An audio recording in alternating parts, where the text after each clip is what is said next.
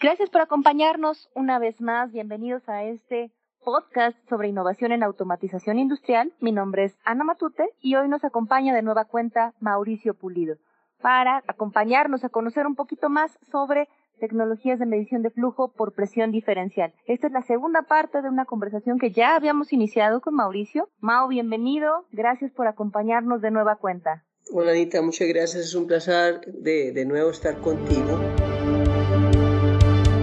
Bienvenidos a Innovación en Automatización Industrial, un podcast informativo y de actualización de Emerson Automation Solutions. Aquí conversamos con nuestros expertos sobre nuevas tecnologías, transformación digital y soluciones de automatización que impulsan a las industrias en sus desafíos operativos más complejos. Los expertos ya están listos. Iniciamos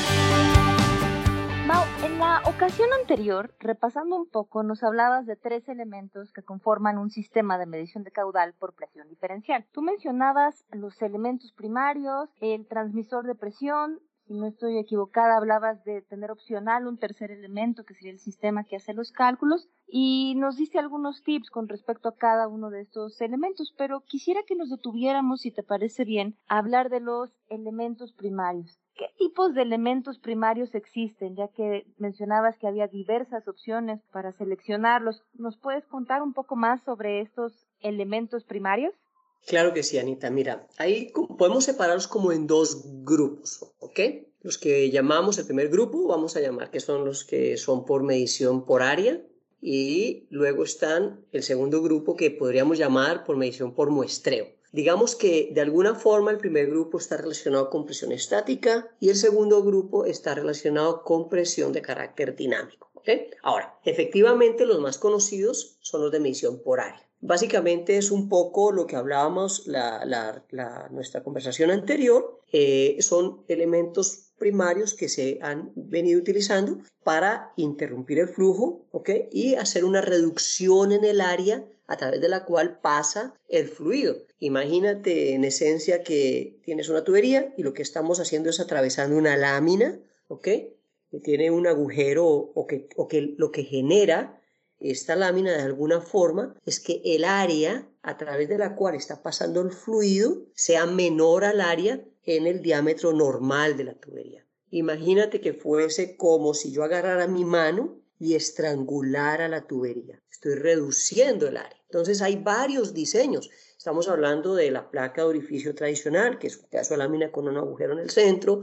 Estamos hablando de elementos primarios como son conocidos los tipo Venturi, ¿ok? Que es lo que, estoy comentando, como si estrangulara con mi mano y tendría una tubería de 10 pulgadas y le hago una reducción que quede en 8 pulgadas y luego regresa a las 10 pulgadas. Y estoy hablando de elementos como la placa condicionadora que tiene Emerson, que es una lámina que tiene cuatro agujeros en cambio de, de un solo agujero, ¿no? Y, así existen eh, diversos tipos de eh, elementos primarios cuyo principio de funcionamiento es ese, Anita, es reducir el área a través de la cual está pasando el fluido. Imagínate, Ana, como un dato curioso, los primeros diseños aparecieron por allá en 1881, ¿ok? Y duraron, casi 100 años hasta que evolucionaron el último diseño y, y podemos hablar que el diseño más novedoso apareció por allá en 1900 a finales de 1976, a finales de 1980, ¿ok? Desde esa época eh, tenemos la tecnología. Y esta tecnología, entonces, al yo tener la reducción del área, lo que genero es una ¿qué? caída de presión, que era lo que estábamos comentando la vez pasada, para explicar un poco cómo era que funcionaba esta tecnología. Caída de presión, ¿no, Ana? Entonces, estamos hablando, hmm, esta gente hizo varios tipos de diseños intentando solventar dos elementos. Uno que tiene que ver con la cantidad de tubería que yo necesito para poder instalar un elemento de esos. ¿ok?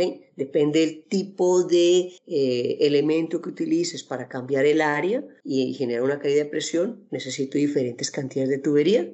Imagínate que esto ya tiene una implicación en términos de costo, pero también implica diferentes caídas de presión. Y caída de presión está relacionado con caída, con energía, con consumo energético, ¿no? Entonces, eh, llegó un momento en donde lograron encontrar otra forma de hacerlo, que es el segundo grupo. Y esta tecnología, es, eh, su principio de funcionamiento eh, está alrededor de lo que se conoce el, tubo pitot promedio. Y lo que hace, no, no, voy a profundizar en esta tecnología, pero imagínate que tienes un, en tu tubería, metes un tubito, nosotros le llamamos una, como una boquilla, ¿ok? Eh, que metes allí que está de frente al fluido, o sea, este tubito está de frente al fluido y lo que yo estoy haciendo es que estoy haciendo un muestreo de la velocidad con que viene el fluido. Entonces me permite ver cuál es la presión de forma dinámica eh, con la que está viniendo mi fluido, ¿sí? Y de esta forma puedo hacer el cálculo del caudal. Entonces, Ana, como ya no tienes esa reducción del área, sino estás utilizando un pequeño tubito que pones de frente contra eh, el flujo que viene, la caída de presión es mínima y resuelves mediante esta tecnología el problema de la caída de presión y la pérdida energética que implicaba el primer grupo que fue desarrollado y que utilizó muchas variantes durante muchísimos años. Entonces, están esos dos grupos. El primer grupo, que está muy directamente relacionado con caída de presión, y el segundo grupo, que es, eh, es uno que ya no mide caída de presión, sino lo que está haciendo son mediciones puntuales y en vivo de la presión dinámica que se va generando debido a la velocidad del fluido. ¿Ok? Y dividámoslo de esa forma, pero pudiéramos pensar que el primero tiene que ver con presión estática y el segundo con presión de carácter dinámico.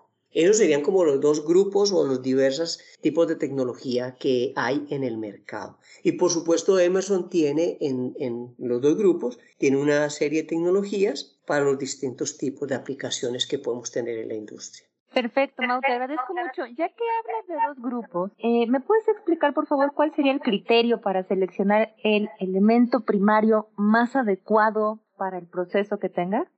Claro que sí. Eh, es, bien interesante. Son, son, muy sencillos, como te comentaba eh, la anterior ocasión. la presión diferencial para medición de caudal es una de las tecnologías más sencillas de implementar y es con un costo eh, muy beneficioso para la industria. Hay cinco criterios. El primero de ellos tiene que ver con la instalación. ¿Por qué la instalación? Porque la instalación va tiene una implicación en riesgo, en facilidad en costos y luego en operación y mantenimiento, ¿vale? Como te comentaba anteriormente, depende si selecciono un tubo Venturi, si selecciono un elemento primario con un solo agujero, que son los llamados placas de orificio tradicionales, ¿ok?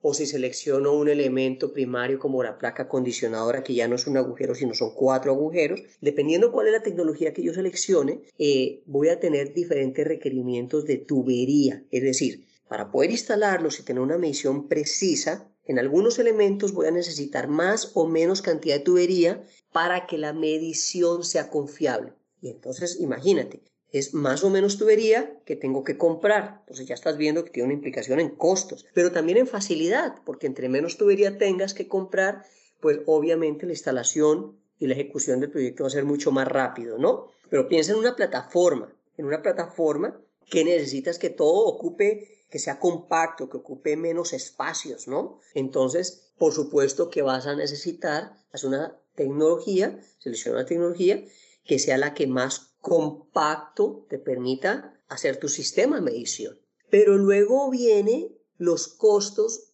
de operación, Ana, porque por supuesto el mantenimiento de esa base instalada, de este elemento que has instalado, va a ser más o menos fácil de mantener y por lo tanto va a tener una implicación en tus costos operativos. Mira, nosotros tenemos la posibilidad de enviarte el elemento primario totalmente ensamblado con el transmisor e inclusive con la RTD para hacer la medición de temperatura. Y hay algo que es muy importante siempre analizar desde el punto de vista de costos y facilidad de instalación.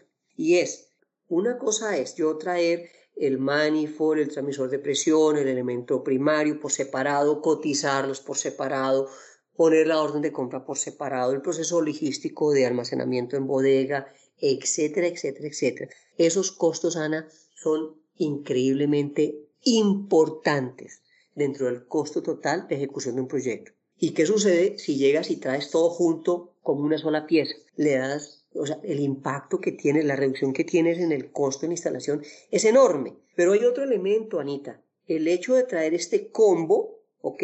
Este elemento primario como un combo, vieras que tenemos opciones con las cuales eliminas un montón, ¿ok? De lo que llamamos piernas, ¿ok? O tubería que yo necesito para poder eh, tomar la presión de alta y presión de baja. Entonces, reduces puntos de fuga y obviamente si tu instalación es mucho más sencilla, eh, tu mantenimiento va a ser más sencillo y los costos operativos van a ser menores. Entonces, no solamente eh, tengo que ver en cuánto me cuesta el elemento primario en la factura, no, tengo que analizar todos esos costos para tomar decisiones de nuevo inteligentes. Y aquí es donde yo invito a todos los usuarios, por favor, consulten con los ingenieros de Emerson, porque nosotros tenemos herramientas que me permiten hacer comparar mis tecnologías y ver, bueno, mira, esta cuántos son los costos de esa tecnología, cuáles son los costos de esta otra tecnología, pero también estamos hablando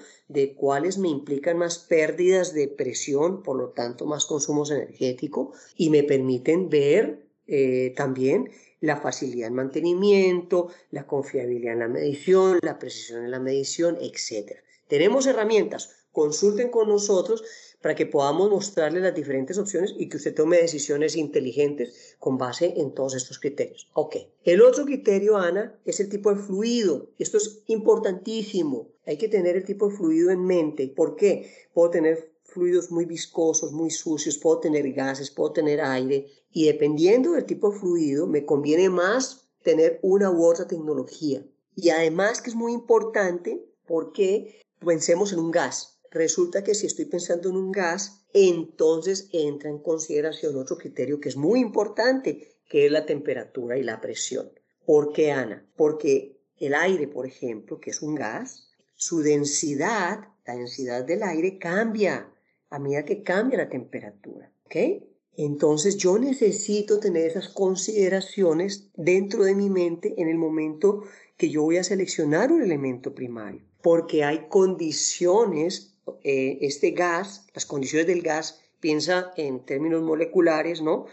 Que están pasando a través de un elemento que se está reduciendo el área a través de la cual yo estoy pasando. Bueno, mira, el comportamiento del gas es diferente cuando está pasando por esos elementos eh, primarios es diferente a medida que cambia la temperatura. Su comportamiento es distinto. Entonces es importante tener claro no solamente cuál es el tipo de fluido, sino también tener en cuenta la temperatura y la condición de proceso. Recordemos algo porque esto es un elemento que pasan por alto muchos usuarios y hablando específicamente del aire. A veces el aire lo tratamos como si fuera un líquido y se nos olvida que el aire también cambia eh, su densidad cuando cambia la temperatura. ¿Ok? Entonces muchas veces muchos usuarios están con problemas de, flujo de aire porque em, a pesar de que la presión se mantiene constante, no se dan cuenta que están recibiendo menos aire en términos másicos. ¿Ok? Entonces solamente un recordatorio para nuestros usuarios para que recuerden los gases y el aire, que es otro gas, deben siempre tener consideración de los cambios de temperatura porque va a afectar la densidad. Este problema no lo tenemos con los líquidos, ¿ok? Entonces la selección del fluido también es otro de los criterios. Y bueno, ya mencioné el tema de la presión, ya mencioné el tema de la temperatura. Y viene otro elemento, Ana, que es el desempeño. Y en el desempeño no puedo hablar de forma general. Y te voy a dar un ejemplo de, de a qué me estoy refiriendo. Pensemos que arrancamos nuestra operación de la planta, ¿Listo? Echamos a andar nuestros compresores y estamos a 200 metros cúbicos por unidad de tiempo. Estoy hablando así solo por, por, un tema didáctico, ¿listo? Pero luego la planta ya está en full operación, todos los equipos están consumiendo aire o vapor o lo que sea y ya mi sistema está funcionando la mayor cantidad del tiempo en el régimen de los 1000 metros cúbicos por unidad de tiempo. Entonces, ¿dónde te conviene tener un buen desempeño, una buena precisión en tu medición. En el rango bajo, no. ¿Por qué? es solamente en el, en el momento del arranque. Yo necesito poder hacer una buena medición, una precisión confiable y precisa en el rango alto, porque es donde mayormente va a estar operando mi sistema. Y resulta, Ana, que el desempeño, la precisión de estos elementos primarios no es lineal, es diferente a lo largo de todo el rango de medición de flujo, ¿ok? Entonces tú necesitas decirme en qué parte del rango, en la parte alta del rango o cuando estoy arrancando, donde necesitas tener la mejor precisión. Porque, por ejemplo, podemos ir al caso contrario, ¿ok? Que tienes un rango bajo de operación la mayor parte del tiempo y eventualmente tu sistema tiene un pico de mil metros cúbicos por unidad de tiempo. Entonces, en este otro caso, ¿dónde te conviene tener la mejor, el mejor desempeño, la mejor precisión, la medición más confiable? En rangos bajos. Entonces, eso es muy importante y de nuevo, las herramientas que nosotros tenemos nos permiten ver, ok, amigo, tu precisión en estos rangos va a ser de tanto y tu precisión en estos rangos va a ser de tanto. Evaluemos eh, en tu proceso, va, en qué momento, bajo qué rango es que mayormente vas a estar operando para que podamos seleccionar la mejor tecnología con la mejor precisión y tengas el mejor desempeño en el momento que más te interesa. ¿Ok? Y finalmente, de nuevo, los costos. Ya hablé acerca de este tema. No solamente se trata de la factura, no solamente se trata de, ejecutar el proyecto, sino que tengo que también tener en cuenta los costos futuros en operación. No, no vaya a resultar que por seleccionar una tecnología con base en una factura, pases por alto los beneficios que hubieras podido tener, por ejemplo, por traer todo instalado como una sola pieza, y peor aún, pérdidas energéticas, ¿ok?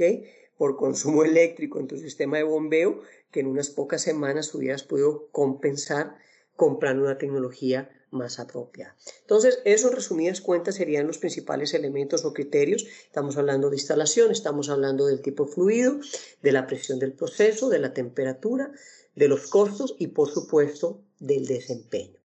Mau, hablando del tema de costos, que estoy segura que es una de las preocupaciones constantes de mucha de nuestra audiencia. Eh, nos hablabas de un portafolio, un abanico de tecnologías, de elementos primarios, varias consideraciones y criterios para tener en cuenta al momento de elegir la tecnología. Pero si lo que más me preocupara fueran los costos y poder tener algunos ahorros tanto en la instalación como en la operación, ¿hay alguna tecnología específica que pueda habilitar esos ahorros? Ah, eso es una pregunta que me encanta, porque resulta, Ana, que te acuerdas que yo te separé dos grupos, ¿no? Te separé en dos grupos em, las familias de, elementos primarios y Emerson tiene dos productos premium o superproductos para cada una de las dos familias. Te voy a hablar del primer grupo, ¿te acuerdas? El de caída de presión, ¿ok? Eh, porque reducimos el área a través de la cual pasa el fluido. Tenemos una placa, una lámina con cuatro agujeros que llamamos placa condicionadora. Esta placa es una maravilla, Anita, porque es el elemento primario que menos cantidad de tubería necesitas para instalar entre todos los elementos primarios que hay disponibles actualmente. Tan solo necesitas tener cuatro diámetros de tubería en total para poderlo instalar dos diámetros antes, dos diámetros después. Es decir, pensemos que la tubería que tienes es de una pulgada, para ejemplos prácticos, ¿listo? Entonces, dos pulgadas antes, dos pulgadas después. ¿Sabes una cosa, Ana? Las tecnologías tradicionales necesitan hasta 51 pulgadas de tubería. Entonces, imagínate lo que implica esto en términos de costos. Y en el otro grupo, en el de caída de presión, ¿te acuerdas? La tecnología que fundamenta todo en el tubo Pitot, tenemos el Anubarana es un diseño patentado de unos ingenieros súper brillantes en Amazon. Hicieron un diseño, tiene una forma única que te genera la menor caída de presión. Imagínate, Ana, que la caída de presión puede ser de hasta el 95%. Proporcionalmente es el impacto en ahorro energético, ¿ok? Entonces, me estás hablando de costos de instalación te estoy hablando de la placa acondicionadora y me estás hablando de costos en operación, te estoy hablando de la nube. O sea, tenemos tecnología para generar impactos desde el punto de vista de costos, bien sea en la ejecución misma del proyecto o bien sea en la parte operativa, eh, ya en la parte de, los costos operativos. Tenemos esas dos tecnologías y si alguien quiere conocerlas mejor, pueden escribirme con, con, con todo gusto puedo darles más información acerca de estas dos tecnologías que son maravillosamente buenas y que tienen un impacto impresionante desde el punto de vista de costos cuando solamente estás mirando esa variable, ¿no? Muchas gracias, Mau.